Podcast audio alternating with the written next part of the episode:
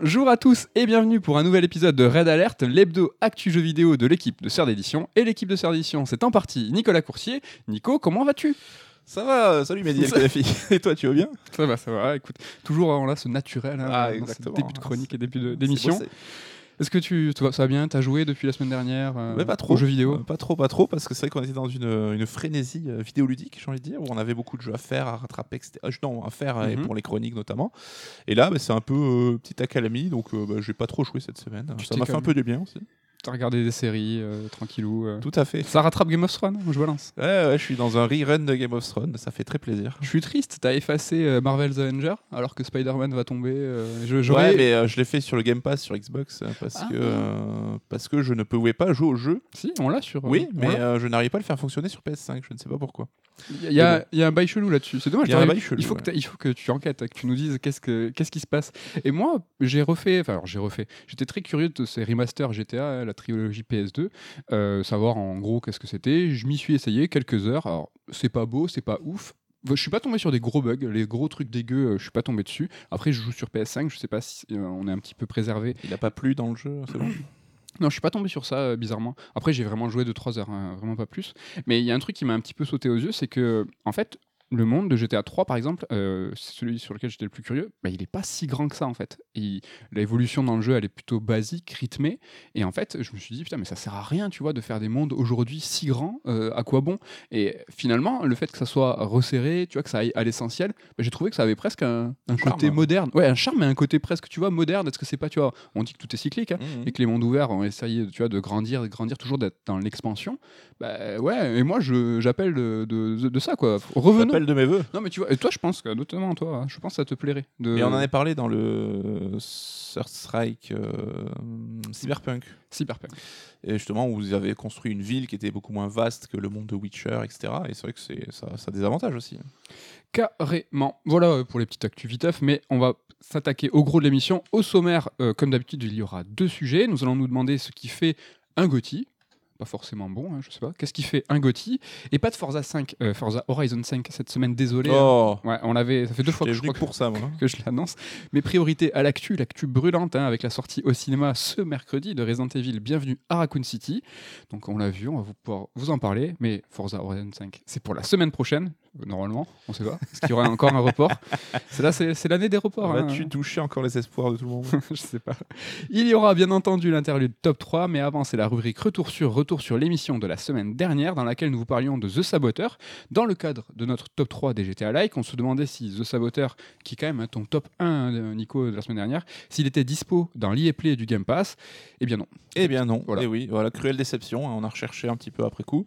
Eh bien non. Donc, Si t'as donné envie aux gens, ben, Désolé. Désolé. Mais ça tombe bien hein, de parler de rétrocompatibilité. C'est vrai que c'était il y a peu, il est 20 ans de la marque Xbox euh, et donc par extension de la première Xbox. Nico, tu as fait une chronique à cette occasion, mais on ne s'est pas euh, arrêté sur un retour sur euh, là-dessus. Et pour célébrer cet anniversaire, en fait, Micro- Microsoft a annoncé des nouveaux jeux rétrocompatibles, hein, 70 titres, mais ils ont annoncé que c'était terminé. Euh, ces 70 titres bénéficient du FPS Boost, hein, ça c'est vraiment stylé, hein, Sonic Unleashed et Génération hein, notamment, c'est très impressionnant. Euh, mais 70 titres, plus. C'est fini, c'est terminé. Il a annoncé qu'ils étaient allés au bout, hein, que maintenant il y avait des, c'était bloquant à cause de licences, de musique et de technologie. Là, ils ne peuvent pas aller au-delà. Phil Spencer a pris la parole il y a quelques jours euh, pour dire qu'en fait chez Microsoft, ils pensaient à une solution. Alors en tout cas, ils y pensaient. En tout cas, il a évoqué Phil Spencer qui fait une, euh, prise de parole. Je pense que ça veut dire quelque chose pour compléter cette, ce- cette ré- rétrocompatibilité en parlant d'émulation légale. Ouais, alors là, c'est vrai qu'on en parlait juste avant d'enregistrer. hein. Pour moi, c'est plus un vœu pieux qu'une réelle amorce d'une politique quelconque parce que ça implique euh, bah, des choses sur lesquelles il n'a pas, lui, d'emprise pour le moment. Et c'était aussi. Enfin, on sait que quand euh, Xbox a annoncé euh, qu'ils mettaient en place leur système de rétrocompatibilité, bah, ils sont passés pour les good guys de l'industrie et c'est un peu la ligne éditoriale de Spencer hein, d'être le good guy. Et en faisant cette déclaration, je trouve qu'il m'a renvoie un peu la balle à Sony et Ouais. Nintendo en mode Eh, euh, vas-y, les joueurs, mettez la pression aussi sur eux pour qu'on puisse. Tous ensemble se tenir la main et créer un système d'émulation. Alors déjà, sur quoi, sur qui, enfin en termes de technologie, on sait que c'est compliqué. Donc euh, Je pense qu'il a plus fait ça pour mettre la pression sur ses concurrents sans avoir forcément une idée dans la tête. La Wii U, émuler la Wii complètement, euh, ça peut Ouais. être aussi une solution, peut-être de- de- euh, d'embarquer dans, dans les machines euh, des systèmes complets en fait qui pourraient émuler 100% la- les machines précédentes. Ouais, ou le cloud, hein, c'est vrai que Ouais, le pourquoi pas avoir les structures correspondant à chaque console, mais en cloud. euh, je, alors j'y connais rien, s'il faut, c'est infaisable et tout, mais je pense que la solution viendra peut-être plus du cloud. hein.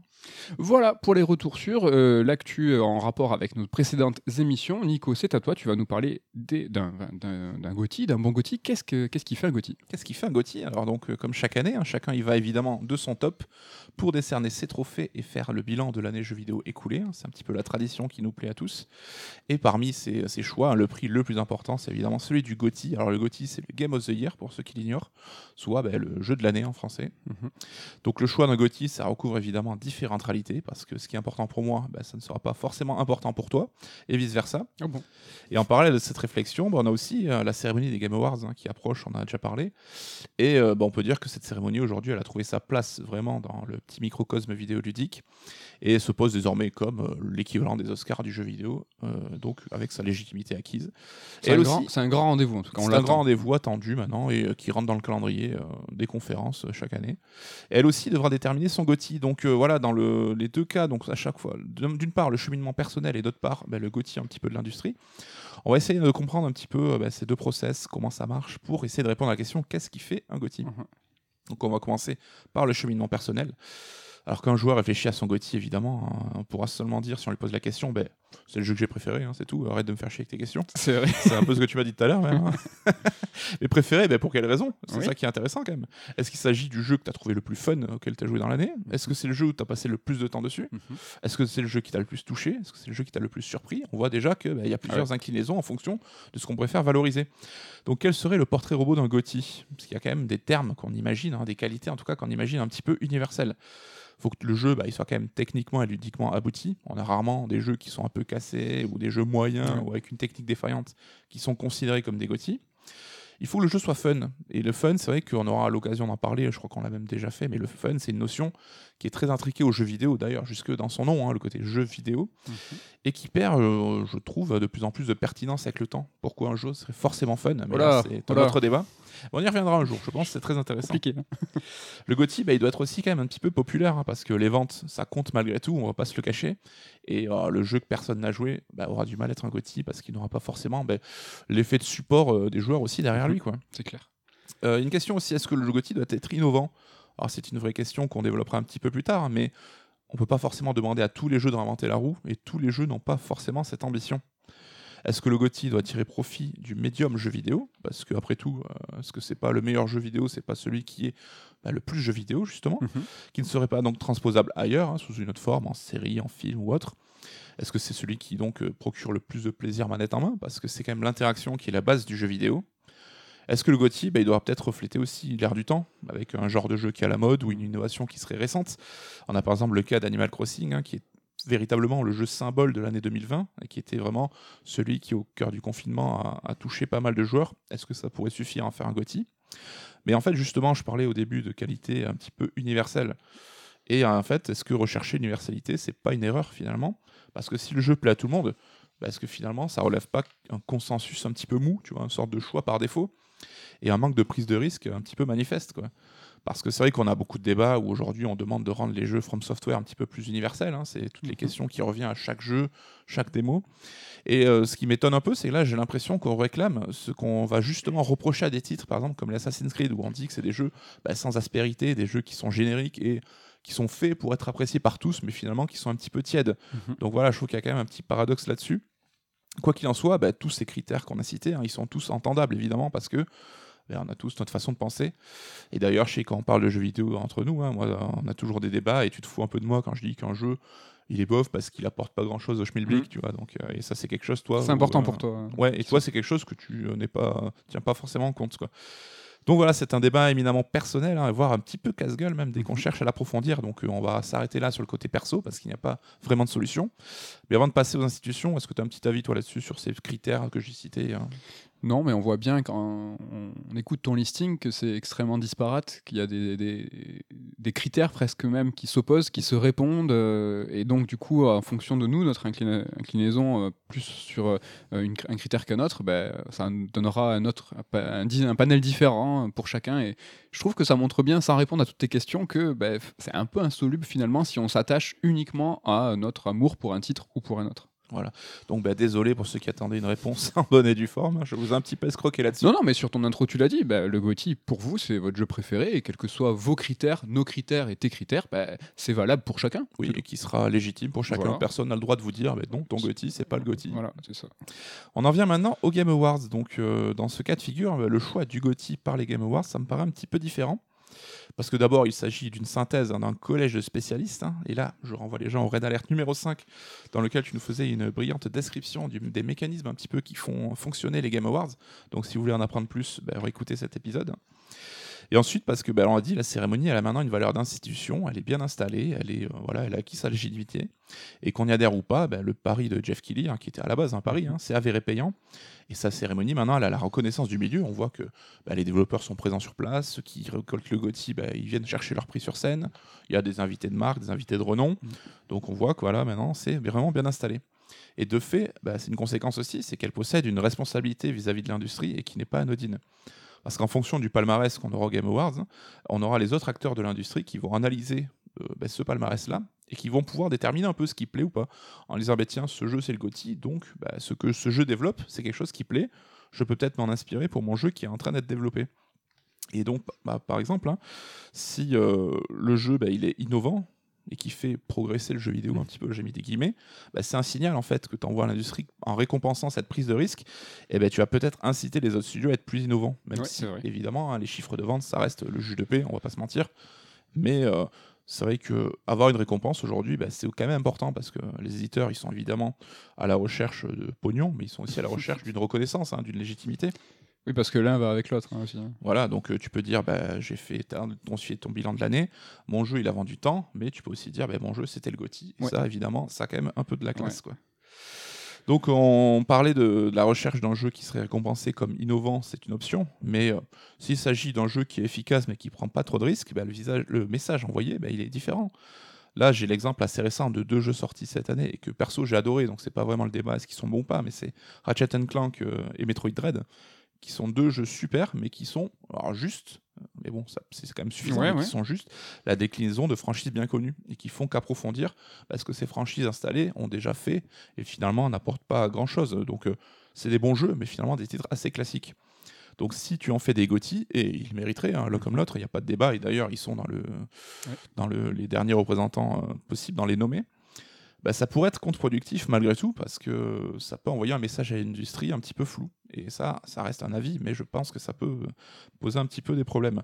Est-ce que tu es d'accord là-dessus, toi? Je suis tout à fait d'accord, même si j'apposerais une petite nuance sur Metroid Dread, hein, qui a, euh, je trouve, moi, un message au sein euh, du Metroidvania, c'est euh, arrêter de faire des jeux d'exploration, faites des jeux où il faut foncer. Ça peut aussi donner une impulsion au reste euh, de, de l'industrie, surtout les indés, pour qui, en fait, ce genre et ce sous-genre sont importants en termes de production. Il y a beaucoup de jeux indés qui sont des Metroidvania. Ça peut être intéressant d'aller dans le sens de Metroid Dread, ou justement, à contrario, s'y opposer, pour, poser, pour, pour justement avoir quelque chose de d'un petit peu singulier. C'est marrant, t'as pas nommé aussi, euh, je me permets, euh, Psychonauts 2, Ouais, Qui- j'ai hésité, mais justement, euh, c'est l'occasion d'en parler.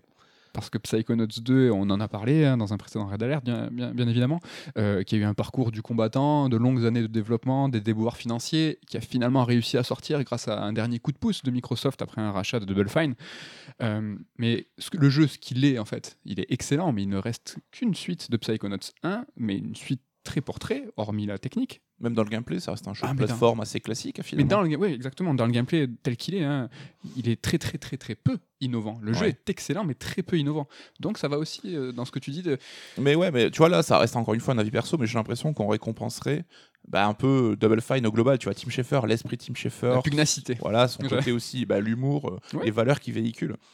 Oui, en fait, euh, sa singularité en tant que jeu, mais quand tu regardes, quand tu prends du recul sur euh, le diptyque Psychonauts, il n'y a pas eu vraiment d'évolution. Néanmoins, Psychonauts 2 se démarque. Lui, son incarnation euh, seule, en fait, euh, fait qu'il est un petit peu différent du panel. Donc, euh, ça, ça renvoie aussi un message de bah, soyez, soyez différents euh, à la. McDo. quoi. Soyez, soyez vous-même. On l'a dit, donc le prix d'une cérémonie, en fait, c'est un engagement et ça reflète une politique éditoriale, hein, tout bêtement. Ouais. Alors là, je me permets de te chipper le point de la traditionnelle analogie cinéma Ah, vas-y, vas-y. avec bah, le Festival de Cannes. hein. Festival de Cannes, on sait qu'il remet la Palme d'Or et souvent, bah, c'est une récompense donnée à un auteur. Donc euh, Cannes favorise les auteurs. Avec, euh, bon, on va pas rentrer dans le détail, mais vous voyez ce que je veux dire là-dessus. Et c'est peu importe hein, la notoriété du réalisateur, parce que souvent même la Palme d'Or, ça a servi de tremplin à de jeunes réals qui ont depuis bah, ont pu émerger sur la scène publique. On pense à Tarantino par exemple Ouais. avec euh, son Pulp Fiction qui a vu la Palme ou euh, Titan euh, récemment en Mhm. France, le, le film français. Donc euh, voilà, c'est quand même quelque chose d'important, c'est un prix fort. Ce qui va être différent, et peut-être que tu vas venir, euh, différent des Oscars, hein, qui vont peut-être plus célébrer euh, du gros triple A, qui est différent, je sais pas, le Lion d'Or, Deauville, ils ont tous, à chaque Chacun leur spécificité chaque- ouais. et tu sais que si tu as eu la Palme d'Or à Cannes, ben, ça c'est une certaine idée du cinéma que tu véhicules et comme tu dis les Oscars, ça sera peut-être une idée un petit peu différente. les pépettes. Les pépettes et donc euh, les Game Awards lors des deux dernières années, hein, on a vu que des jeux qui étaient un petit peu clivants hein, comme Death Stranding et Red Dead 2, bah, ils n'ont pas eu l'honneur de sortir gagnants Ouais. parce que justement bah, ce côté clivant était peut-être euh, bah, pas assez euh, était peut-être trop marqué justement Mhm. pour, euh, pour rassembler l'industrie. Après, on va pas dire que les Game Awards évitent de, de filer les, les prix à des jeux risqués parce qu'on a quand même eu Sekiro et The Last of Us 2 qui ont gagné le prix chacun dans leur année de sortie et donc c'est quand même on peut pas dire que c'est des jeux non plus les plus grand public. Non, mais par rapport à ce que tu disais tout à l'heure, que ça va un petit peu affirmer une tendance, quand Sekiro prend le GOTY, euh, ça veut dire quand même très concrètement que la formule From Software euh, a atteint un, un certain seuil de popularité et d'acceptation dans le grand public. Ouais. Tout le monde connaît Dark Souls, tout le monde sait que c'est le jeu où- qui est dur où tu meurs, mais c'est pas grave en fait, et on C'est adore un peu ça. une validation quelque part hein, de cette émergence et de ces dix dernières années où Ouais. Dark Souls a été le jeu le plus influent. Ouais. Et peut-être que Sekiro le méritait peut-être moins que Dark Souls 3 par exemple, j'en sais rien. ça C'était Death c'était quoi en face euh, Death Stranding? C'était. Death Stranding l'année de Sekiro. Ouais. Donc là, en termes euh, d'innovation, même euh, Kojima aurait pu tu vois, être récompensé pour sa carrière, on va dire.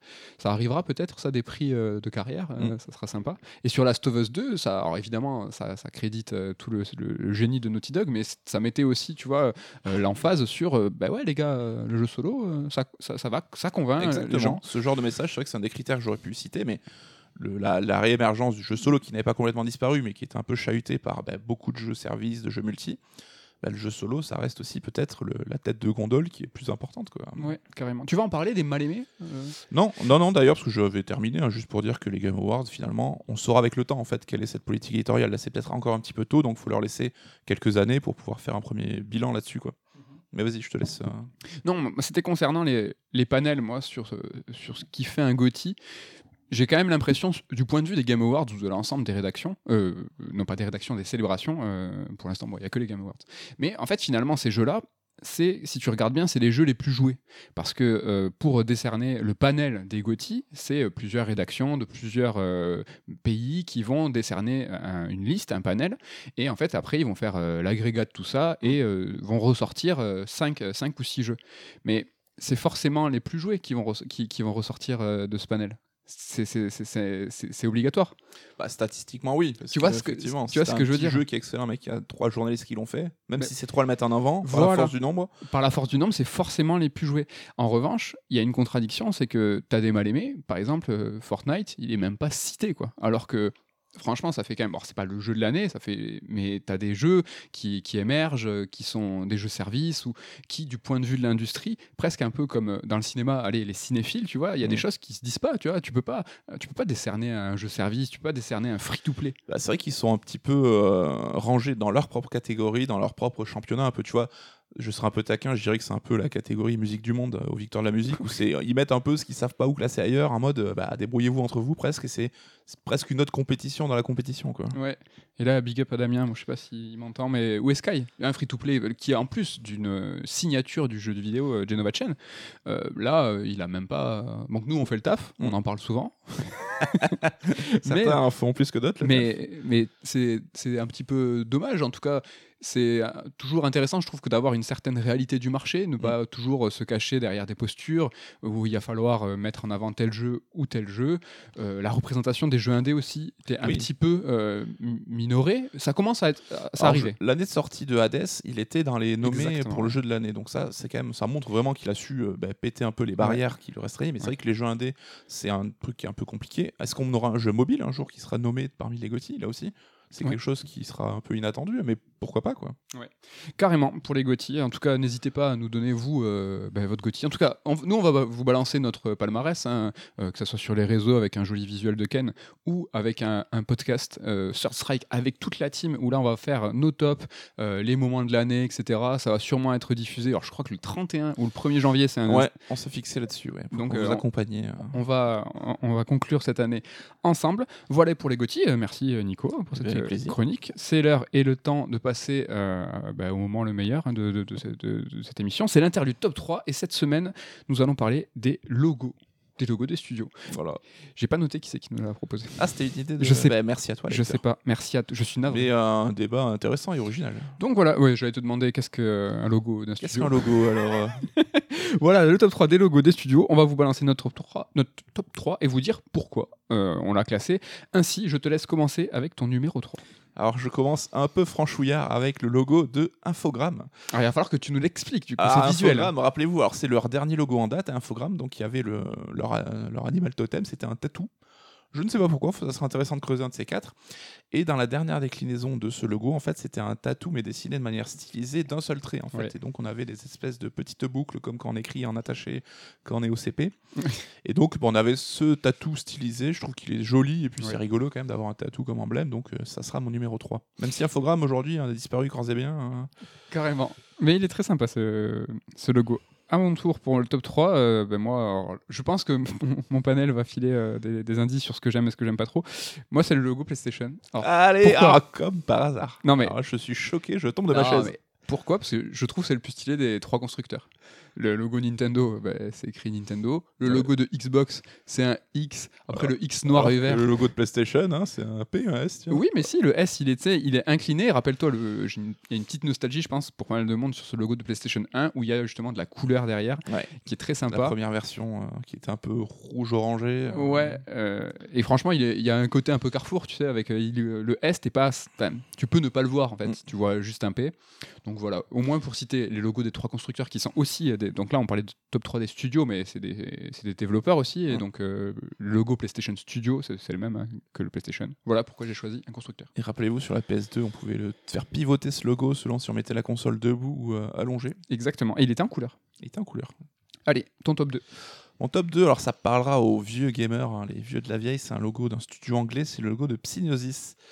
Psygnosis, un développeur émérite de l'ère. Alors c'était quoi C'était Atari, ST, euh, jusqu'à la PlayStation, hein, qui était Mhm. un des gros, gros, gros euh, fourvoyeurs de bons jeux sur la première PlayStation, Carrément. avec du Destruction Derby, du, euh, il y avait quoi sur Wipeout. y Ils ont fait des jeux de caisse. Hein. Et ils avaient leur logo un peu rétro, un peu mystérieux. C'était une chouette. T'es très dans les animaux, toi. Oui, c'est ouais, top oui. 1 c'est un animal Non, mon mais effectivement, j'avais pas vu le pattern. Et il a, bah, je trouve qu'il il rendait bien, il traduisait bien euh, l'aura un peu des jeux Psygnosis qui étaient très beaux, mais un petit peu mystérieux, qui avaient toujours des univers assez Ouais. bariolés. Et voilà, je trouve qu'il reste super efficace. Carrément, il est très cool. Est-ce que ton top 1, tu aurais pu mettre euh, le logo de Turtle Rock? Je sais pas si tu l'as vu passer. En fait, Ouais. c'est une tortue avec un rocher qui est très sympa. Et c'était un animal, hein, ça aurait pu être cool. Mon numéro 2, ça y est, ça commence à tricher. Euh, Il y en a deux, mais il y a une logique. Euh, c'est le, logo de Kojima Productions. Voilà, que c'est original. Donc, euh, pour, euh, si vous, je sais pas si vous le voyez, mais euh, en fait, c'est l'Homo Ludens euh, qui est bien connu pour, euh, Kojima. Donc, l'Homo Ludens, euh, dérivé de l'Homo sapiens, c'est l'homme qui pense, là, c'est l'homme qui joue. Et j'ai mis en face le, le logo du studio Grasshopper, qui est magnifique. Euh, Oh là là c'est celui-là, je pensais que tu allais le mettre, mais il est vraiment très beau. C'est un visage avec des ailes, de, un peu de papillon. Ouais. Et en fait, ces deux logos de studio sont magnifiques, mais je trouve que c'est pas des bons logos, dans le sens où ils sont trop détaillés, il y a trop, le, le- le trait est trop fin, Mm. donc je les trouve superbes, euh, esthétiquement magnifiques, mais je trouve pas que ça fait des bons logos. C'est pour ça qu'ils ne sont que second. Et C'est pour ça que je les ai rassemblés, parce que les deux ont un peu cette, ces propriétés-là. C'est vrai que j'ai- moi j'ai un Ludens en fond d'écran depuis au moins 4 ou 5 ans. Voilà. mais bon, le côté- dessiné par euh, Shinkawa, évidemment, le logo. Exactement. Voilà pour mon top 2. Allez, le top 1, le grand verdict. Ah, le grand verdict, on reste chez les studios anglais et l'âge d'or là aussi euh, de la Nintendo 64 notamment, c'est Rare. J'ai été sûr. Et Rare, ben pourquoi? Parce que c'est un logo qui représente un R stylisé, donc le R de Rare évidemment. Tu te fous de la gueule du PlayStation après. Stylisé, donc couleur or aussi, Ouais. qui, euh, qui renseigne bah, sur la qualité euh, des jeux Rare. Et ça, c'était à l'époque, c'était vraiment quelque chose. Et surtout parce qu'il a aussi une petite easter egg, c'est que en fait, ça peut symboliser aussi du papier toilette en fait. Non. Donc un rouleau de PQ avec euh, des feuilles qui se déroulent un petit peu. Et c'est un des designers de Rare qui l'a confirmé récemment. Et là aussi, bah, ça vient renseigner sur le côté très euh, humoristique hein, des jeux Rare et du, le côté délire qu'ils avaient. Côté un Donc, peu pipi euh, caca. Ouais, mais Ouais. bon, dans cet jeu à Conquer, de toute façon, tu, tu Ah oui. sais que c'est important là-dessus. Donc un logo qui accomplit euh, trois missions et là qu'on les accomplit bien, bah, c'est un logo réussi. Quoi. C'est clair. Et mon top 1, alors je suis dans le, la non, non surprise totale. Final Fantasy VII. N'importe quoi. Il y en a deux. Il y en a deux, c'est Rockstar et Naughty Dog. Je les ai rassemblés parce que je trouve qu'ils sont très cool, mais c'est surtout des bons logos. Euh, ils sont simples, il y a peu de traits, ils fonctionnent en couleur, ils fonctionnent en noir et blanc, c'est très important pour l'identité visuelle. Ils fonctionnent en petit, ils fonctionnent en très grand, et ils sont tous les deux très classe. Un Rockstar, c'est un R avec en bas une étoile qui est donc visuel et qui a vraiment une fonction quand tu le lis, le Rockstar. Prestige. Quoi. Et exactement. Et Naughty Dog, euh, qui est euh, bon, t'as une patte hein, d'un, c'est pas un chien, mais c'est un animal. Si, c'est un Ouais, chien, mais c'est un animal. Je sais pas si le nombre de coussinets là, il est bon. Mais euh, donc voilà, voilà, c'est des- moi je trouve que ces deux sont fonctionnent esthétiquement et c'est des vrais bons logos. Je me permets une remarque sur Naughty Dog. Je trouve qu'il a un peu vieilli Ah ouais? et qui renseigne plus sur l'identité du studio, bah, justement époque Crash Bandicoot, Jack and Dexter, et que maintenant, ça m'étonnerait pas qu'il y ait un ravalement de façade, un de ces quatre. Tu crois Qui collerait plus à leur euh, nouvelle entité, plus mature, plus adulte. Euh, on fait des séries. T'imagines le logo Naughty Dog dans une série de vidéo avec Ouais. la patte et tout? Ouais. Je, ça me, ça m'étonnerait pas. Pas bête. À suivre. Retour Retour mémo, comme on dit. Marc Memo, retour sur, on verra dans quelques émissions. Voilà pour l'inter- l'interlude top 3, n'hésitez pas à nous, bah à nous, vous, à nous balancer votre top 3 des logos. Euh, il est l'heure de passer à la seconde chronique, il est l'heure de passer au film Resident Evil Bienvenue à Raccoon City. Le film, on l'a vu hier, hein, on va vous livrer une réaction un peu à chaud du coup, hein. on a pu dormir dessus au moins une nuit et on va voir hein, si une bonne nuit de sommeil a pu euh, consolider notre avis. Je sais pas s'il y en avait besoin. voilà. Alors le film, il a été réalisé par Johannes Roberts, euh, donc qui a réalisé en, très rapidement The Expelled en 2010, donc c'est un film produit par le Studio Canal. L'année suivante, il a fait un film pour la NBC, donc deux films pour la télé, donc il a commencé un petit peu sur la téloche, et à partir de 2016, hein, il a fait un film par an, essentiellement des films de genre, d'horreur. Perso, moi je connaissais pas son travail. Donc, on le découvre avec ce Resident Evil. Donc, en ce qui concerne hein, ce film, euh, donc Bienvenue à Raccoon City, c'est un projet qui est passé un petit peu de, de main en main. On sait que Greg Russo euh, l'a eu entre les mains, James Wan aussi, et finalement, euh, c'est euh, c'est lui qui, qui en a hérité. Après le sixième film de Paul W. S. Anderson, en fait, les producteurs, ils ont voulu développer un projet de série, euh, mais rien à voir avec la série euh, Netflix qu'on a pu voir. Euh, et c'est à ce moment, en fait, que Johan Roberts débarque sur le projet. On lui donne le script de la série, mais au même moment, il y a là euh, la sortie de Resident Evil 2 Remake, et tous ensemble, avec la production, se demandent si ça serait pas sympa un petit peu de revenir aux sources de la série vidéoludique pour un petit peu coller, pas à l'actu, parce que bon, euh, il y a eu de l'eau qui a coulé sous, sous les ponts depuis, et même Resident Evil 3 Remake, etc., etc., mais cette envie de revenir aux sources de la saga vidéoludique. Euh, enfin, contrairement au film de Paul W.S. Anderson, en fait, le film de Roberts, il est assez fidèle au scénario des deux premiers jeux. Donc, si vous êtes en train d'écouter un Red Alert euh, de Third, hein, je pense que vous connaissez Resident Evil. On va pas vous faire le pitch. C'est Resident Evil 1 et Resident Evil 2. Il y a des zombies, c'est la merde. C'est un peu ça. Concernant notre avis, pour vous résumer, euh, avant de rentrer dans le vif du sujet, ce que nous on en pensait, on en a pensé, disons qu'on a trouvé ça nul, tous les deux. Mais on va essayer d'aller plus loin, comprendre pourquoi c'est pas bien, ou du moins pourquoi on n'a pas aimé nous. Euh, et pour faire honneur à ce long métrage, je vais commencer avec une citation. Tra- traduire, c'est trahir. C'est un dicton italien. Et Nico, dis-moi si je suis bon, c'est traduttore, traditore, ça veut dire traducteur, traître. Et donc, traduire, c'est trahir, mais adapter, c'est aussi trahir. Et donc, quand en fait on adapte un livre, un jeu, un film, un manga, hein, adapté à un autre média, un autre format, il faut forcément adapter. Tout simplement car le langage de chaque média est différent. Et donc, si on copie-colle bêtement, bah, ça ne fonctionnera pas. D'ailleurs, je trouve que s'étonner des changements au sein d'une adaptation, je trouve que c'est un petit peu dommage. Deux exemples récents les séries Fondation ou même La Roue du Temps, hein, deux séries qui s'éloignent des livres desquels elles sont adaptées, prouvent qu'il faut parfois changer les choses de façon assez drastique. Euh, le plus souvent, ces modifications sont là pour apporter quelque chose en plus, pour s'adapter à ce nouveau format. Nico, tu as vu Fondation, tu es en cours de, de regardage euh, de La Roue du Temps. Euh, Qu'est-ce que tu en penses, toi? Adapter, c'est trahir Parfois, c'est obligatoire, c'est nécessaire et c'est inévitable. Oui, bah, c'est ce qu'on dit, c'est que chaque médium est différent. hein. Un livre n'a pas les mêmes prérogatives qu'un film, qu'une série. Donc, euh, quand tu transposes un univers d'un médium vers l'autre, il faut l'adapter aux règles de, cette, euh, de ce médium-là. quoi. Donc, euh, évidemment que euh, Fondation en roman ne peut pas avoir les mêmes propriétés, la même, enfin, le même Ouais. euh, déroulement que Fondation en série télé. quoi. Et les levées de boucliers euh, qui sont systématiques, parfois un peu virulentes, c'est toujours un petit peu dommage parce que enfin, l'œuvre initiale, quelle qu'elle soit, livre, film, ce que vous voulez qui va être adapté, l'œuvre initiale existera Oui. toujours, sa force est- existera toujours. Donc si vous aimez l'œuvre euh, première, c'est pas grave, elle sera jamais salie, il n'y a pas de souci. Ah, pour un mec qui s'est maté euh, la série Netflix Cowboy Bebop, je peux te dire que heureusement que la série de base elle reste, euh, restera toujours là quoi. Exactement. Eh ben, très bon exemple, la série Cowboy Bebop que tu t'es bingé en deux jours seulement. Ouais, que j'ai trouvé catastrophique, mais c'est un autre débat. Mais c'est un autre débat, mais un débat d'adaptation euh, aussi. Concernant le film Resident Evil, hein, donc le nouveau qu'on a vu hier, euh, l'adaptation elle est pas simple, car il a été choisi par le réalisateur euh, qui est aussi scénariste, c'est important. Qu'il a, il a été décidé de ne pas adapter seulement Resident Evil 1, mais aussi Resident Evil 2, voire plus. Nico, le défi, il était pas simple. Il s'est mis, euh, auto, il s'est auto mis des bâtons dans les roues. Est-ce qu'il y avait peut-être un moyen de faire euh, plus euh, ramasser? Bah, c'est la question qu'on avait avant de voir le film. hein. C'est vrai qu'on aurait imaginé tous bah, un premier film Resident Evil 1 dans le manoir, ambiance gothique, etc. Et un second sur plus bah, post-apo dans la Raccoon City, enfin adapter chaque jeu de manière séparée. Alors paradoxalement, si je trouve le film nul, bah, j'ai l'impression que cette euh, gymnastique un peu entre les deux, euh, il, a, il a réussi un petit peu à faire ça, à articuler les trucs en passant les deux événements Ouais. en parallèle et en passant de, de l'un à l'autre. Donc c'est pas là-dessus, c'était finalement un choix peut-être intéressant. ouais.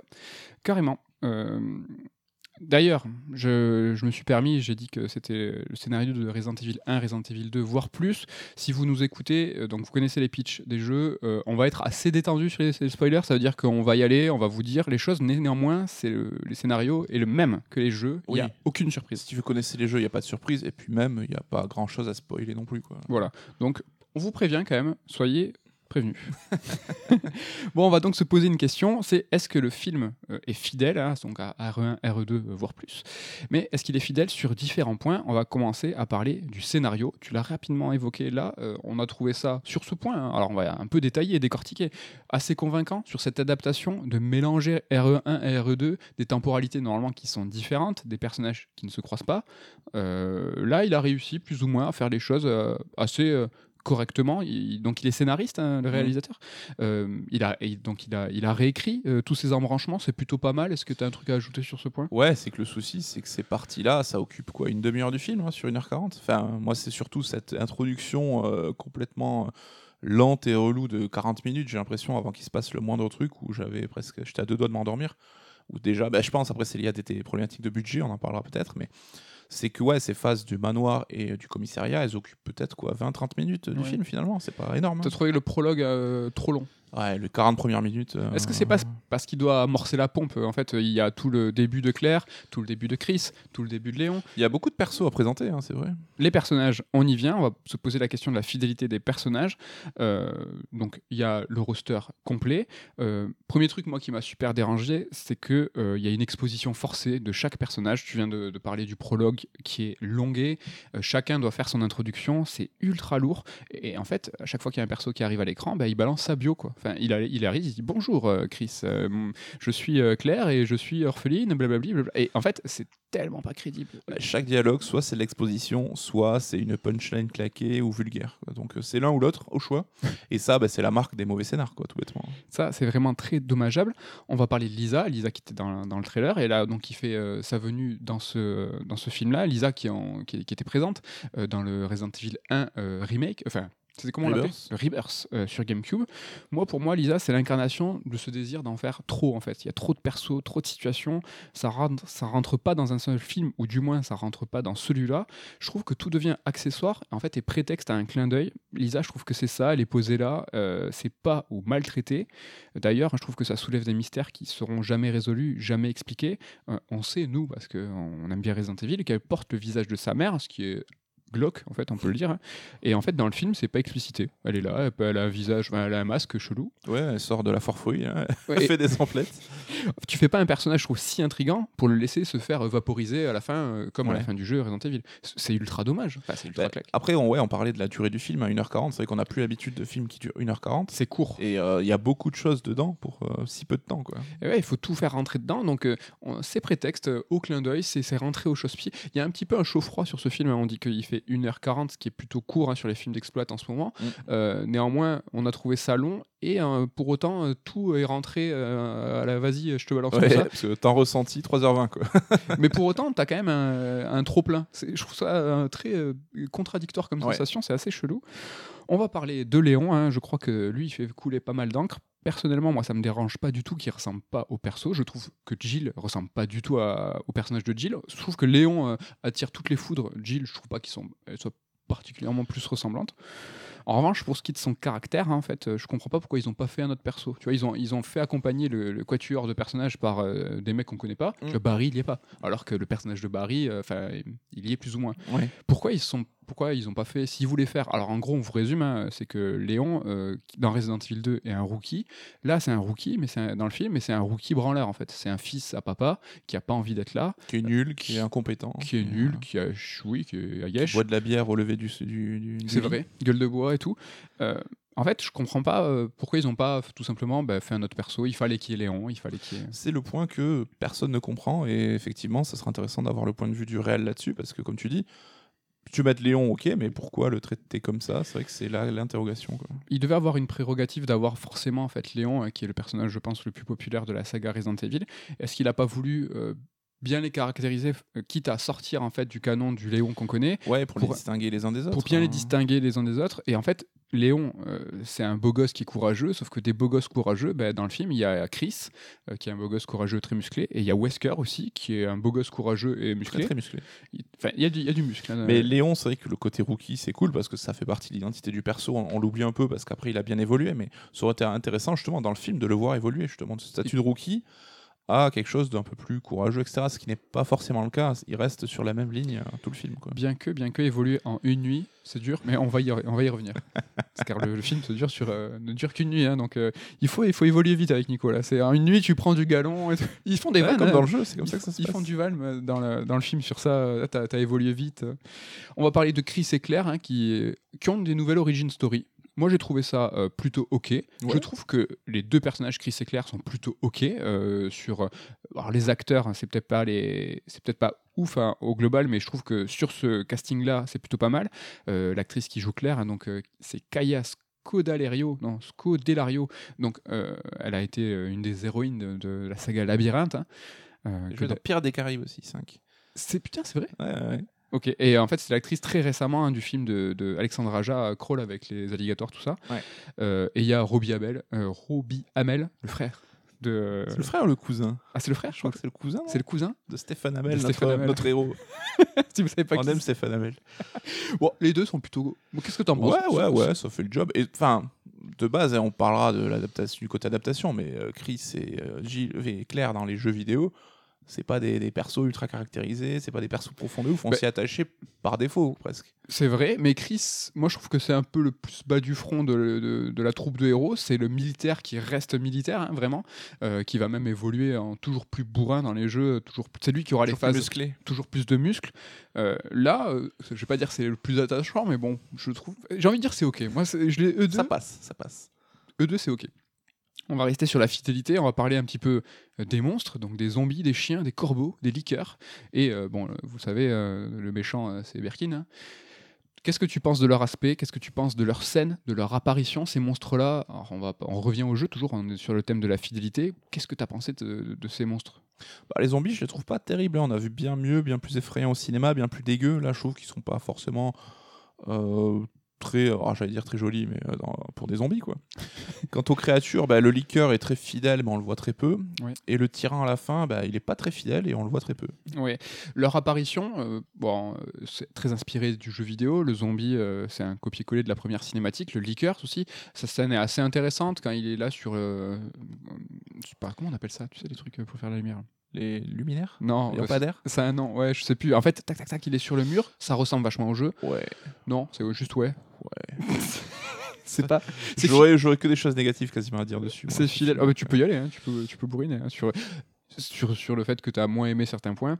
La fidélité au monde, en fait, la reproduction des décors euh, par rapport au jeu, moi je la trouve plutôt pas mal. hein. Euh, pour la petite histoire, le Real a demandé à Capcom d'avoir accès au plan et Capcom a fourni. Je trouve que ça c'est très sympa pour la storytelling, mais le plan, euh, bah, ils sont dans le jeu, hein, donc euh, pas vraiment chercher midi à 14h. C'est vrai. Et pour ce qui est des plans fixes en fait des Resident Evil, je trouve qu'ils sont plutôt bien adaptés. Il y a vraiment certains panoramas qui sont des copier-coller du jeu. Moi, notamment celui, celui qui m'a marqué parce que je l'ai trouvé assez secondaire, pourtant assez fidèle, c'est le sous-sol, le jeu parking du commissariat qui est le même que le jeu. Ouais, alors oui, c'est fidèle et euh, c'est cool. Enfin, tu vois, même le manoir et tout. il Oh, le a- mec est pas il a- convaincu du Non, tout. mais enfin, c'est le niveau zéro. C'est qu'il vrai. a dit, je fais pareil que les jeux. Donc Ouais. euh, oui, c'est fidèle, mais euh, il y a zéro taf, quoi. C'est euh, au moins c'est fidèle. On va dire, on va dire. euh, C'est c'est Ouais, ce en que est. ça a un intérêt d'être fidèle on, en- on va y venir. Je sais pas, euh, bah tu peux. euh, ouais. Après, la spatialisation. Parce que là, on, est- on est sur les décors, la spatialisation. Moi, je la trouvais assez intéressante. Elle est pas ouf parce que je trouve qu'on se projette pas trop dans la ville. Moi, je, on- je sais pas si on comprend bien où est quoi. Et, mais je trouve que le parcours des héros, moi, je trouve qu'il est pas mal bien trouvé. On a parlé tout à l'heure au niveau du scénario que le, le- le réalisateur a su, en fait, tu vois, amalgamer le, le scénario du 1 et du 2 pour les faire se croiser. Mais en fait, ça se traduit par une spatialisation où, où les personnages se croisent vraiment. Et en fait, tel personnage croise un tel après un autre, je trouve que c'est plutôt pas mal. Tu vois, le fait que Léon, il- il- à un moment donné, il doit se retrouver seul dans le commissariat. Ouais. Bon, je trouve que c'est plutôt. Ouais, après c'est un peu bricolé. hein. C'est quand on voit qu'il y a, bon, il y a un tunnel où tu as un perso qui met 3 heures à le traverser ou d'autres qui mettent 20 secondes. Quoi. Bon, là, c'est des détails. hein, C'est Oui, nul. mais- ça, ça, ça ne te plaît pas. Ça. en fait, ce que je veux dire, c'est que ça s'éloigne euh, de la spatialisation, ça s'éloigne des scénarios du jeu, mais là, pour le coup, on parle d'adaptation, c'est pour la bonne cause, euh, pour avoir une narration qui est plutôt, euh, ah, entre guillemets, cohérente. On fait ce qu'on peut. On- là, je rame, là, je rame, mais vous avez compris qu'on n'avait pas kiffé, mais bon, il faut quand même essayer de décortiquer un petit peu tout ça. L'ambiance, qu'est-ce que tu as pensé de l'ambiance Tu vois, là, dans les Resident Evil, c'est quelque chose qui est, qui, est, qui est important. Il y a des passages qui ont été repris du remake de RE2, là, justement, tout ce qui est le passage de l'orphelinat, qui est Mhm. peut-être le plus convaincant, ou en tout cas pas trop mal. Oui, alors j'avais lancé le phallogramme plat, je pense, pendant tout le film. non, il n'y a aucune tension, aucune, euh, aucune flip, euh, aucun coup de pression. Et pour le coup, c'est vrai que euh, comment on a fait les jeux, on voyait venir tous les retournements de situation. Donc, ouais, vraiment, c'était. J'ai vécu un truc sans émotion. Pour la petite histoire, ça a été tourné à, Toronto et dans ses, en- ses environs. Et en fait, ça a été tourné pendant le confinement de façon assez ramassée. Et en fait, le réalisateur trouve que c'est cool parce que ça a pu donner un petit peu une tension. Et on parle de virus et on parle de, confinement où il n'y a personne dans les rues. Et il a fait quand même pas mal de repérages. Et en fait, euh, voilà, euh, au tout début, euh, la maison à côté d'un château d'eau, tout ça, c'est quelque chose qui, lui a tapé dans, l'œil. Il y a eu un, un gros taf là-dessus. Moi je suis mort de rire parce qu'il me voit, il tire des gueules. Bon, au niveau du scénario, on l'a vu, c'est assez fidèle, hein, mais pour ce qui est de la narration, je trouve que le film il s'éloigne complètement du gameplay des Resident Evil. Normal, là, vous allez me dire, hein, on n'est pas là pour jouer un jeu. Néanmoins, c'est quelque chose, euh, retranscrire la, la- structure narrative d'un jeu vidéo, c'est quelque chose qui peut se voir. hein. Moi j'ai une 1917 en tête, ou The Raid, plus connu, avec ce bâtiment où le héros monte niveau par niveau, étage par étage, qui peut vraiment coller à une narration de jeu vidéo. Euh, là, c'est pas du tout le cas. Euh, et si on y réfléchit dans un jeu Resident Evil, en fait, tout ce qu'on apprend euh, sur le scénario, c'est à travers les documents qui sont écrits. En fait, ce que je veux dire, c'est qu'il faudrait faire l'expérience peut-être de rejoindre Resident Evil, tu vois, sans rien lire, pour voir si on capte quelque chose au background. Seulement les dialogues et les situations. Je pense que ça nous permettrait de comprendre la difficulté d'adapter un Resident Evil et de faire passer l'essentiel des informations par le discours. C'est pour ça qu'on trouve ridicule quand les personnages se présentent et balancent leur bio, parce que ben, dans la narration vidéoludique, ben, tu t'arrêtes, surtout dans les Resident Evil, tu lis les notes des mecs qui sont en train de mourir, et en fait, c'est comme ça que tu comprends le background. Oui, mais justement, là, on est au cinéma. Donc, euh, il aurait fallu utiliser des procédés de cinéma pour faire passer ces infos. Et ce que le mec ne sait visiblement pas faire. quoi. il a pas, ré- franchement, il a pas réussi à s'en sortir sur ce coup-là. Et donc le Real, il est resté proche hein, de son matériau d'origine, on l'a vu, c'est assez fidèle sur de nombreux points. Euh, il est très respectueux. euh, je pense qu'il faut pas avoir des blasphèmes euh, partout dès que ça soit une des jeux. Il essaye de faire au mieux. Johan Roberts, euh, c'est un amoureux de la saga. euh, Il, vraiment, ça, il le dit, il le répète. hein, il a essayé de bien faire. euh, mais l'amour, hein, ça fait fait pas un bon film. mais il y a du respect. On a vu des adaptations peut-être faites un petit peu, tu vois, de façon opportuniste. Il y a des réals hein, qu'on connaît, Uwe Boll, qui s'est spécialisé dans ces adaptations, qui n'est pas spécialement un amoureux des jeux qu'il adapte.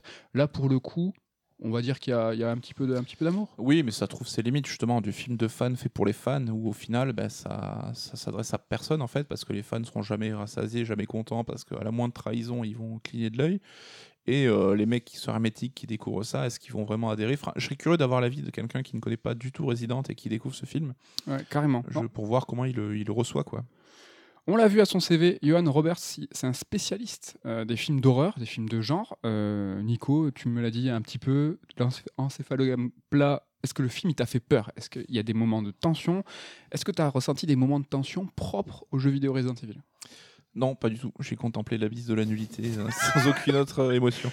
Non, mais c'est vrai que, c'est pas tant le côté effroi des résidentes, le côté zombie, le côté ah là là, tu vas mourir qui est, qui est effrayant, c'est le côté stress, le côté tension en mode ah un ennemi qui sort, je dois m'en sortir avec une maniabilité rigide, atteindre une salle de sauvegarde, est-ce que j'ai des rubans? C'est ça qui fout la pression dans Resident. Et quand Hunter il te coupe la tête et que tu perds une demi-heure de jeu, t'as les boules. Donc euh, ça, c'est vrai que c'est compliqué à rendre évidemment au cinéma parce que c'est pas du tout une tension euh, cinématographique, hein, c'est une tension ludique. Mais le côté, euh, oui, les monstres de Resident m'ont jamais spécialement effrayé, j'avoue. Après, euh, en fait, c'est pas, c'est vrai dans Resident, c'est pas de la peur euh, qui est là, qui s'insinue comme dans un Silent Hill où tu as peur, tu sais pas pourquoi, parce que tu entends une bande son et des un sound design complètement flippant tu as un peu de jumpscare, mais comme tu l'as dit, c'est du stress vidéoludique. Est-ce que tu as assez de balles Est-ce que tu as assez de, vie? Ça, c'est dur à retranscrire. Et hier, on en discutait au sortir de, de, la séance, et moi, je disais, mais non, mais ça, c'est vraiment purement vidéoludique. Et j'ai un peu cherché, et en fait, euh, j'ai ressenti un peu ce stress euh, d'avoir peur pour les protagonistes dans les deux volets de Sans un bruit. Je sais pas si vous avez vu ces, films, mais là vraiment, moi, c'est dans ces films-là, j'avais tellement peur pour le destin mmh. des personnages qui, en un claquement de doigts, bah, peuvent crever quoi. Et là, euh, c'est un petit peu le cas quand tu as un personnage qui doit traverser un commissariat ou un manoir qui, qui sont censés être infestés de zombies, bah, tu te fais attraper, euh, normalement euh, c'est one shot quoi. Bah, là, franchement, ils font mumuse avec les zombies. Oui, tu vois, et sans spoiler, qui peut croire un instant que le mec aurait tué les héros Mais là, tu vois, ça aurait été intéressant justement. Léon, ce perso dont il ne sait pas quoi faire, bah, tu le fais mourir par une première scène avec les zombies pour dire regardez, je peux tuer tous les héros si je veux. Donc là, ça aurait peut-être mis une tension quelque part. Ouais, c'est vrai. On va revenir tout à l'heure sur les attentes, ça sera sûrement euh, intéressant. Ce film Resident Evil, euh, je trouve qu'il rentre, il rentre dans la catégorie film d'horreur, hein, peut-être euh, raté ou pas réussi. On précisera aussi que c'est un film surtout de série B qui tutoie, alors je sais pas si on sera d'accord, mais qui tutoie le nanar. Hein. Donc on va commencer avec la série B. Un film de série B, ça sous-entend que c'est un film qui va utiliser des codes impropres à cette typologie de film, mais aussi que c'est un film à petit budget. Est-ce que ce film Resident Evil, c'est un film qui est cheap? Je pense qu'on va... Je sais pas si je te pose la question tout de suite, mais je te donne la réponse. Est-ce que tu penses qu'il y a un, gros budget derrière? Non, et ça se voit, et pour le coup, ça le, ça le limite. Mais là, le réalisateur, il ne peut pas grand-chose. Hein, il fait avec ce qu'il a. On est quand même à 40 millions, en sachant que Monster Hunter c'était 60. Je reste dans le jeu vidéo pour vous donner un, un ordre d'idée. Rampage c'était 100, Tomb Raider 120 et Warcraft 160. Donc ça c'était gros budget. Néanmoins, 40 millions, c'est pas mal. Oui, c'est pas rien du tout non plus. Hein, mais c'est vrai que c'est ça que tu vois aussi qu'avec Hollywood, c'est que tu peux pas faire un film euh, si t'as pas enfin, au moins 40 millions, ce qui est ah oui. ouf parce que Là, tu me demandes dans quoi ils sont passés. Euh, bon. Après, tu vois, on parle d'Hollywood, Hollywood. Est-ce que c'est pas ça le souci? Tu vois, les jeux Resident Evil, c'est des triple A. C'est le top de l'industrie. Euh, pour Capcom, on peut pas faire mieux.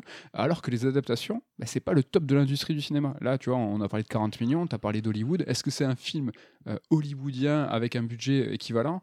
Je pense pas, tu vois, d'emblée, j'ai quand même l'impression qu'il y a une distanciation qui est faite, qui va s'opérer entre euh, le parallèle euh, Resident Evil en jeu vidéo, Resident Evil au cinéma. Mm. C'est pas du tout euh, la même dimension parce que c'est pas du tout pas les mêmes budgets, mais si, c'est déjà c'est pas les mêmes budgets, mais c'est pas la même prétention pour chaque média. Est-ce qu'il n'y a pas un souci déjà d'emblée Oui, oui, clairement. Ouais, ouais, c'est comme tu le dis. Hein. C'est que le film de genre Hollywood, c'est toujours un truc bis, un truc qui fera pas les gros titres, qui sera pas aux Oscars. Et... Et concrètement, ce manque de budget, il, se voit un petit peu partout. Le manoir, le commissariat, c'est des passages assez courts. Il n'y a pas beaucoup d'argent. Le manoir, euh, en tout cas, le commissariat, euh, on le voit, c'est de la foule, de la foule cinématique. C'est assez crédible, je trouve, euh, parce que, en fait, comme c'est de la cinématique, le, commissariat, il est gigantesque. Le hall d'entrée, il est super impressionnant. Et il, est, il fait vraiment, tu vois, écho à ce, à ce hall d'entrée de jeu, parce que c'est une cinématique. Le manoir, les, certaines scènes, par exemple ce hall, c'est un vrai et en fait, euh, quand tu filmes quelque chose, tout est vachement plus petit. Et pour le coup, euh, ça, se, ça, se, ressent. Quoi. Je trouve que le fait que ça soit filmé, c'est plus petit. La CG, c'est grand, c'est convaincant. Est-ce que le commissariat et le manoir, t'as trouvé ça un peu cheapos, toi ou... Oui, bah, ça manque d'ampleur, ça manque. Euh, mais bon, voilà, c'est qu'il a fait avec ce qu'il a pu et euh, on voit que bah, il est toujours un peu restreint avec sa caméra à faire des petits mouvements parce que autour, tu sais que tu auras le scotch et qui va dépasser. Donc, euh. On n'en a pas parlé euh, ensemble après la séance, mais ce labo, il y a donc dans tous les Resident Evil, là, ça finit dans un labo. C'est le labo du Wish, quoi. Franchement, rappelle-toi, il y, a une, y a une pauvre pièce. Ouais, c'est même pas un labo. C'est un labo. C'est une salle de repos. non, mais un labo, comme quand t'es en, en cours, que t'es en bio, c'est un labo, quoi, tu vois. Le mec ouvre une porte, il y a du carrelage Et euh, c'est le, c'est le labo. Alors dans les Resident Evil, euh, le labo, euh, normalement, c'est. C'est le truc le plus high-tech, justement. C'est le truc ouais. caché qui est sous le manoir, qui est complètement, tu vois, technologique de ouf. Ouais, c'est pas. il y a- il y a- là, il y avait plus rien. Je pense qu'il y avait, il y avait plus rien du tout. Il y a un truc qui fait aussi assez série B, je trouve, c'est le côté rétro. Donc, c'est un film qui se déroule en 1998, hein, hommage à- au jeu et à la temporalité euh, des titres. Moi, je trouvais que c'était une temporalité qui était assez sympa. Le rétro, elle est un peu appuyée, assez nostalgique. Donc, c'est un peu bourrin, mais c'est toujours rigolo. T'as le personnage qui joue au Snake, qui, font, qui évoque les forums. Ça, c'est ultra appuyé. C'est quoi un forum Ouais, mais ça, je trouve ça un peu idiot comme choix parce que les jeux sont jamais définis par leur, euh, leur époque en fait. Il n'y a rien qui les lie à cette époque-là. Et justement, ça y a mis des contraintes ou quoi qui n'ont pas lieu d'être. Ça, ça aurait pu être euh, Resident qui se passe de nos jours. Enfin, il n'y avait aucune objection là-dessus quoi. Donc là, je comprends pas trop le choix, à part pour euh, juste faire plaisir aux fans. Ouais, euh. il y a un petit peu de ça. Il y a euh, aussi, je trouve, une rupture de ton bizarre avec la musique, de la musique des années 19... fin 90. Euh, Il y a un côté gardien de la galaxie raté. euh, Ouais, parce que les jeux étaient contemporains de l'époque à laquelle ils sont sortis. hein, donc, Mais ils ont voulu clairement tourner autour de ça. hein. La communication tournait autour du délire rétro, les affiches qui étaient assez jolies, tournaient, enfin, on voyait avec une résolution très faible. Ouais, ça avait côté un VHS dégradé. euh. Ouais, la réal aussi, euh, est-ce qu'elle est rétro? Euh, ben, Un petit peu, il n'y a pas des plans de ouf au drone, euh, c'est une volonté du réalisateur, du réalisateur de faire une réalisation qui était simple, mécanique à base de grue, c'est pas un manque de moyens, entre guillemets, je sais pas si c'est vraiment réaliste, mais il a voulu rentrer plus dans ce côté rétro avec la caméra en main. Est-ce que finalement, c'est pas un film de 98 qui aurait été exceptionnel en 1998 Est-ce qu'à l'époque, on aurait kiffé si il avait été lui contemporain?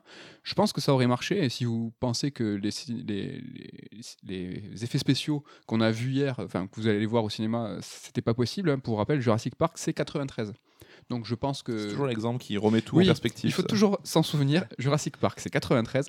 Donc ce film en 98 aurait tu été un méga blockbuster, mais ça, ça tenait la route. Oui, enfin, je vois pas ce qu'il aurait rendu meilleur en 98, j'avoue. Tu crois, en Ouais, bah, 1904? le scénario est nul, la réal est nulle, les intrigues sont nulles, ça aurait été la même chose en 98, quoi. Et ça aurait été ultra impressionnant. Peut-être un peu plus, ouais. je me demande s'il a pas un, tu vois, un délire un peu rétrograde aujourd'hui qui est tout le temps à la mode. hein, tu vois, la nostalgie, c'est quand même ça convoque. euh, ouais, juste pour finir sur les séries B, est-ce que le film, euh, un film Resident Evil, quel qu'il soit, est-ce qu'il serait est-ce qu'il peut être autre chose qu'un film de série B un peu nadardesque Est-ce qu'un Resident Evil, c'est pas du 100% nanar Faire du bis, est-ce que finalement, c'est pas être fidèle? Est-ce que tu penses qu'il y a moyen de faire autre chose? Oui, mais c'est là tout le nœud du problème, en sens, c'est que les mecs s'échignent à adapter, euh, tu vois, à prendre ce- le- ce qui sort des jeux comme parole d'évangile, alors qu'on sait que c'était des devs qui développaient ça avec un peu les moyens du bord, que le mec, il te crée le scénar en disant ça va être euh, dans telle ville en 98. Enfin, c'était pas des choix ultra réfléchis, non pas que le jeu n'avait pas été pensé dans ses moindres recoins, mais c'était pas forcément des choses qui étaient capitales pour Capcom à l'époque. On se rappelle de leur intro aussi qui avait été claqué, qui a instauré une esthétique euh, particulière, mais c'était juste des choix presque par défaut ou des même des mauvais choix. Et aujourd'hui, on prend ça pour parole d'évangile, comme s'il fallait respecter un dogme sacré. Mais non, enfin, c'était pas bien fait à l'époque, c'était du nanar aussi, euh, c'était pas par un choix, quoi. Donc, euh, pourquoi on doit se, se- se fixer là-dessus Sachant que c'est adapté à un jeu qui a déjà 25 ans, donc Mhm. euh, c'était déjà euh, kitsch à l'époque. Enfin, c'est plus, euh, on doit pas adapter ça tel quel aujourd'hui, quoi. Exactement. Et merci de parler de cette introduction à Resident Evil 1, hein, tournée par Mikami himself, qui était un nanar. Donc, un nanar, hein, c'est un film qui est fait sérieusement, euh, mais qui est tellement nul qu'il en est drôle. Mais attention, il faut pas que ça soit volontaire. hein. Machete, Sharknado, toute cette saga, c'est pas des nanars. quoi. Ça, c'est des parodies et c'est des, films qui sont faits pour, pour sembler, ressembler, euh, prendre les atours d'un nanar. Un vrai nanar, c'est fait d'être serious. Et Mikami, à l'époque, il voulait pas faire un truc marrant. hein. Lui, il était là, il voulait faire peur. C'était juste que c'était éclaté et donc, du coup, ça nous, ça- on a trouvé ça drôle. Et le dernier tiers hein, du film, moi, j'ai quand même l'impression qu'il bascule complètement dans n'importe quoi, le nanar. Est-ce que c'est pas méta euh, avec les jeux Resident Evil qui ont un dernier tiers qui tout le temps devient n'importe quoi, le labo, les gros boss, c'est n'importe quoi. La preuve, il y a une scène post-générique, hein, restée jusqu'à la fin, c'est le pompon, et là c'est tout qui bascule, un petit peu comme les jeux, parce que finalement faire du nanar, hein, c'est pas aussi... euh, Bah, moi, c'est seulement la scène post-générique hein, que je lui attribuerai l'honneur du nanar parce que le reste du film a même pas fait ce plaisir de me faire rire. T'as pas trouvé euh, ça drôle, toi? Mais effectivement, la scène post-gène est euh, ridicule. euh, Il a plutôt rigoloté. Je sais pas, le jeu d'acteur, est-ce que c'est pas aussi... Tu vois, moi j'ai l'impression que les, acteurs et le nombre d'interviews que j'ai lus étaient tous assez investi, euh, ils ont fait ça très sérieusement, alors que c'est vraiment un jeu d'acteur qui est, qui est ce qu'il est. Ils avaient un script compliqué avec euh, euh, des dialogues où ils balancent leur nom et prénom à chaque fois, tu vois, c'est absolument pas naturel et c'est ridicule. J'ai trouvé ça, tu vois, un peu drôle, tout ça fait très nadardesque. Toi, ça t'a pas. Toi, pas... Je n'ai pas rigolé. Bon, en tout cas, un film fidèle ou pas, ça nous amenait à la question de la destination. Pour quel public? Tout à l'heure, tu as dit que tu serais très curieux de savoir euh, que, quelle est- serait la vie de quelqu'un qui ne connaît pas Resident Evil. En tout cas, moi, je trouve que. Et on sent que le réalisateur, en fait, il joue avec les attentes. Il sait qu'il va parler aux fans. Je pense qu'il aimerait parler à tout le monde. hein. Pour rappel, les sé- les- la saga Resident Evil euh, de Paul W.S. Anderson, c'est un succès de malade. Donc, euh, il sait qu'il y a quand même une aura, en fait, qui, va, qui, qui va rayonner comme ça. Et je trouve qu'à quelques reprises, hein, pour certains personnages, hein, euh, Lisa, alors Léon un petit peu finalement, tu vois, nous on attendait un Léon euh, grandiloquent, en fait, c'est un, c'est un gros nul. Wesker, tout ça, en fait, il va déjouer nos attentes. Est-ce qu'il va essayer de nous surprendre, surprendre les fans qui eux connaissent Resident Evil? Après, est-ce que c'est bien fait? Est-ce que ça nous surprend? Est-ce que je sais même pas si c'est volontaire, si c'est dit, ah, je vais instiller des touches pour euh, surprendre les mecs. Je pense que c'était plus des choix d'adaptation, euh, forcément, mais enfin, il n'y a pas grand chose qui m'a surpris dans le film non plus. Quoi. Est-ce que cette proposition, du coup, elle se place quand même en opposition au film de Paul W.S. Anderson Euh, Oui, alors j'ai trouvé ces six films euh, nuls, hein, vraiment, donc c'est pas la question, mais au moins le mec essaie de créer quelque chose, d'inventer quelque chose. On aime ou on n'aime pas, je pense qu'il y a peu de gens qui ont aimé, mais au moins il y avait une volonté, un minimum créatif derrière. Là, je trouve que c'est même pas le cas. J'enfonce pas le clou, là, on en a fait un raid alerte justement sur les adaptations de films où il y avait toute une chronique qui était dessus. Et ce premier Paul W.S. Anderson, je, lui, je l'aime pas, mais je lui reconnaissais quand même quelques trucs. Regarde, dans Resident Evil, on manque de balles, c'est une notion vidéoludique qu'il a su retranscrire, au moins dans son film. Plusieurs fois, les personnages se retrouvent avec des guns sans, sans rien. Il y, a une, il y a une tension, on la ressent ou pas, elle est, faite, elle est bien faite ou pas. Là, euh, c'est full, comment on dit, full amo. Là, dans le, dans le film, Bah, à l'époque, comme à l'époque, comme un bon Bruce Willis, euh, Ouais, mais pas- on compte pas les balles. Pas comme dans un Resident Evil. Et Resident Evil, c'est aussi beaucoup de clins d'œil. Est-ce que ce réalisateur et ce film euh, est lourd? Est-ce qu'il y, a des- il y a des clins d'œil On peut le dire, il y en a moult. Est-ce que c'est relou? Est-ce que un clin d'œil, c'est là pour provoquer l'émotion Mais est-ce que c'est pas trop forcé? Est-ce que ça va pas prendre le pas sur la narration Et finalement, le clin d'œil, tu fais, mais non, c'est là, je te vois. Et, et- y a une scène au début dans un diner avec, euh, avec des sandwichs. Franchement, c'est. C'est pas, c'est trop, c'est lourd, c'est lourd. Bah, un clin d'œil, c'est un détail que tu dois spotter dans le décor en second plan ou quelque chose pour le fan. C'est pas le truc où tu zoomes dessus. Tiens, regarde les clés du commissariat, c'est des clés avec des pics, un trèfle et tout dessus. Enfin, là, c'est plus du clin d'œil, c'est c'est un gros plan, quoi. On va un petit peu terminer sur la réalisation et là tu vas bondir, euh, Nico, parce que vraiment tu n'as pas aimé ce film. Mais le réel, alors il se revendique pas hein, de Carpenter, il lui rend hommage. Sache que la police de caractère des cartons, il y a beaucoup de cartons euh, qui, qui sont dans le film qui vont, qui vont nous indiquer l'heure au début, qui, nous font un synopsis rapide de la situation. La police de caractère est celle des films de Carpenter. Le film de Ça, Resident C'est un clin d'œil, ça. ça, c'est un clin d'œil. Son film euh, nous présente aussi une action qui est contenue sur une seule nuit, un petit peu comme dans Assaut. Assaut aussi qui était cité dans Resident Evil 2. Carpenter, euh, connu pour être le maître du siège. hein. Euh, c'est aussi Du siège euh, de l'attaque, hein, pas du fauteuil. hein. spécialiste des, sièges euh, pliables. Donc voilà, je, on va pas aller plus loin. Il a essayé de lui rendre hommage. Est-ce que la maestria de Carpenter est présente? Bah, il, a, il manque pas de, de, D'audace, Il rend hommage. il rend hommage, oui, mais Il est écoute, plein- euh, il a le droit. hein. Il est plein d'amour cet homme-là. Euh, écoute, avec aille. euh, C'est aussi, c'est aussi un, un grand fan de Stephen King. Donc l'inspiration de la ville hein, de Raccoon City avec son atmosphère, tu vois, il y a un plan qui est repris de nombreuses fois pendant le film où tu vois, il y a un plan large sur cette ville pour nous montrer que finalement c'est une petite bourgade dans laquelle le mal est latent, tapis dans l'ombre, façon Stephen King. Je non, tu rebondis pas de- là-dessus. Sur Ah la- non, mais oui, ça reste une. Enfin, de toute façon, tous les trucs euh, plus humorifiques sont inspirés par Stephen King. hein, et je pense que le, le jeu à la base l'était aussi. Ce mais- que je veux dire, c'est qu'il a essayé. Il a essayé. Il- Oui, oui, oui, mais comme Alan Wake. hein, euh. Oh non, c'est pas ça, ça c'est pas cool. Ça je laisserai pas. Autant, autant là, je, je ne laisserai pas faire. Je coupe les micros. Ça, cette émission, ça suffit. La réalisation, hein, parce que là, euh, sur les plans, euh, il y a certaines scènes, la scène euh, du briquet, où il y a un peu d'inventivité. Alors là aussi, c'est un débat qu'on a eu parce que sachez que Damien a adoré le film. hein. mais euh, c'est que ta mise en scène, elle peut être inventive. et-. Mais si elle va à l'encontre de la scène en question, justement, bah, c'est la pire chose que tu peux faire au cinéma. Elle quoi. est ridicule cette scène. Il y a une tentative de plan séquence. Il y a certaines, certains plans en façon shaky cam pour un petit peu traduire l'urgence. En fait, il y a vraiment une explosion à un moment et puis il y a le, voilà, le, le chef-op qui sort avec la caméra euh, façon The Shield.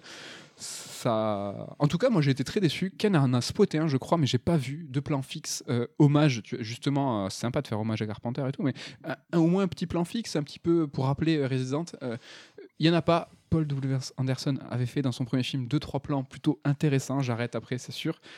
Nico, est-ce qu'il y a des trucs à sauver dans ce film Bah, Peut-être la musique, ouais, qui est certainement le truc le plus réussi. euh. Une musique de Mark Corven, donc qui est le, le- un peu le compositeur attitré de Robert Eggert, hein, donc euh, deux films euh, qu'on apprécie particulièrement, Lighthouse et The Witch. C'est ce Mark Corven qui a fait la musique de Resident Evil.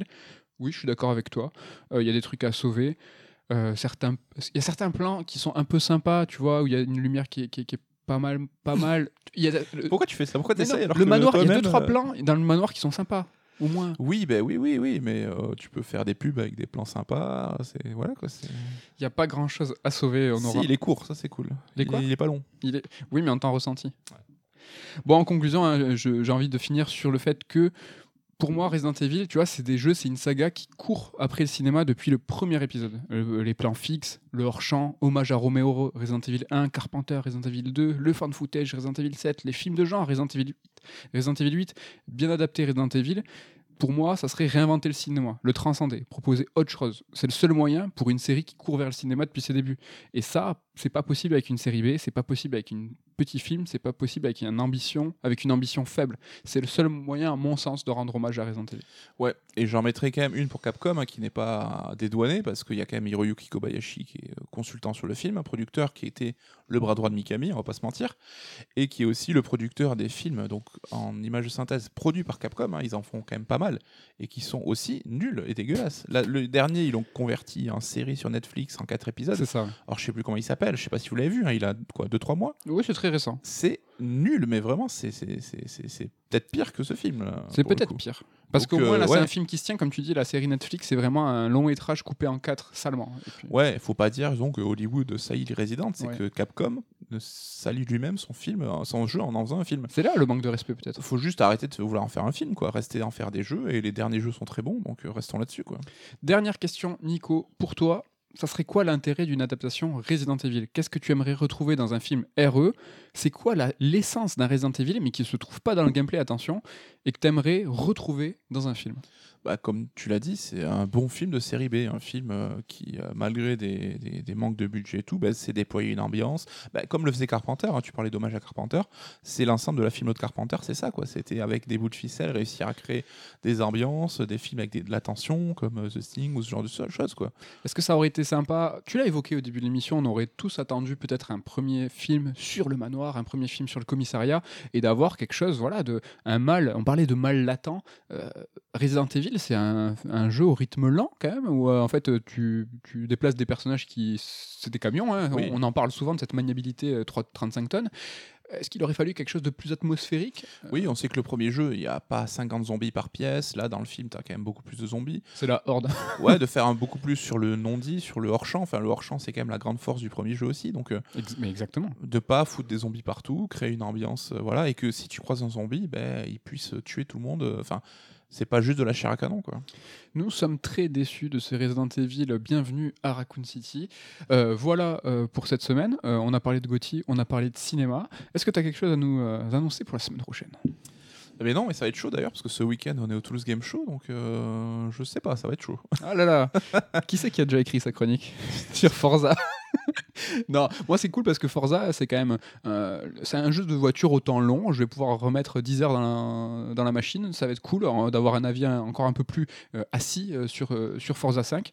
Mais oui, comme tu l'as dit, ce week-end, nous sommes au Toulouse Game Show. Donc si vous êtes du coin du sud-ouest, n'hésitez pas à venir nous voir sur notre stand. On aura une petite avant-première en plus. Donc euh, un week-end qui va être euh, chargé. Euh, l'occasion, bah, c'est la fin de l'émission, donc l'occasion toujours de, nous- de vous remercier. Vous n'avez pas été convaincu par la semaine dernière, la Voice of Card et euh, des Volvers, ça vous a... C'est pas l'émission la plus écoutée. ouais. Non, C'était bah, on- des sujets un peu. euh, Est-ce que c'est est -ce c'est trop niche, trop une brossonnade, je sais pas Comment dire, on aurait dû l'appeler euh, On- et. euh, c'est quoi que t'avais Ouais, dit et scandale chez des voleurs. Voilà. On aurait dû. Non, mais euh, voilà, on, on regarde qu'est-ce qui vous intéresse et c'est toujours intéressant euh, de, de voir que il faut quand même des fois des gros titres. euh, Ça, ça, ça fait venir, ça fait Les écouter. sujets conditionnent l'écoute ou pas, quoi. Exactement. L'occasion de faire la bise à Ken, à Damien, à lui deux, à et de vous dire à la semaine prochaine. Salut, bye bye.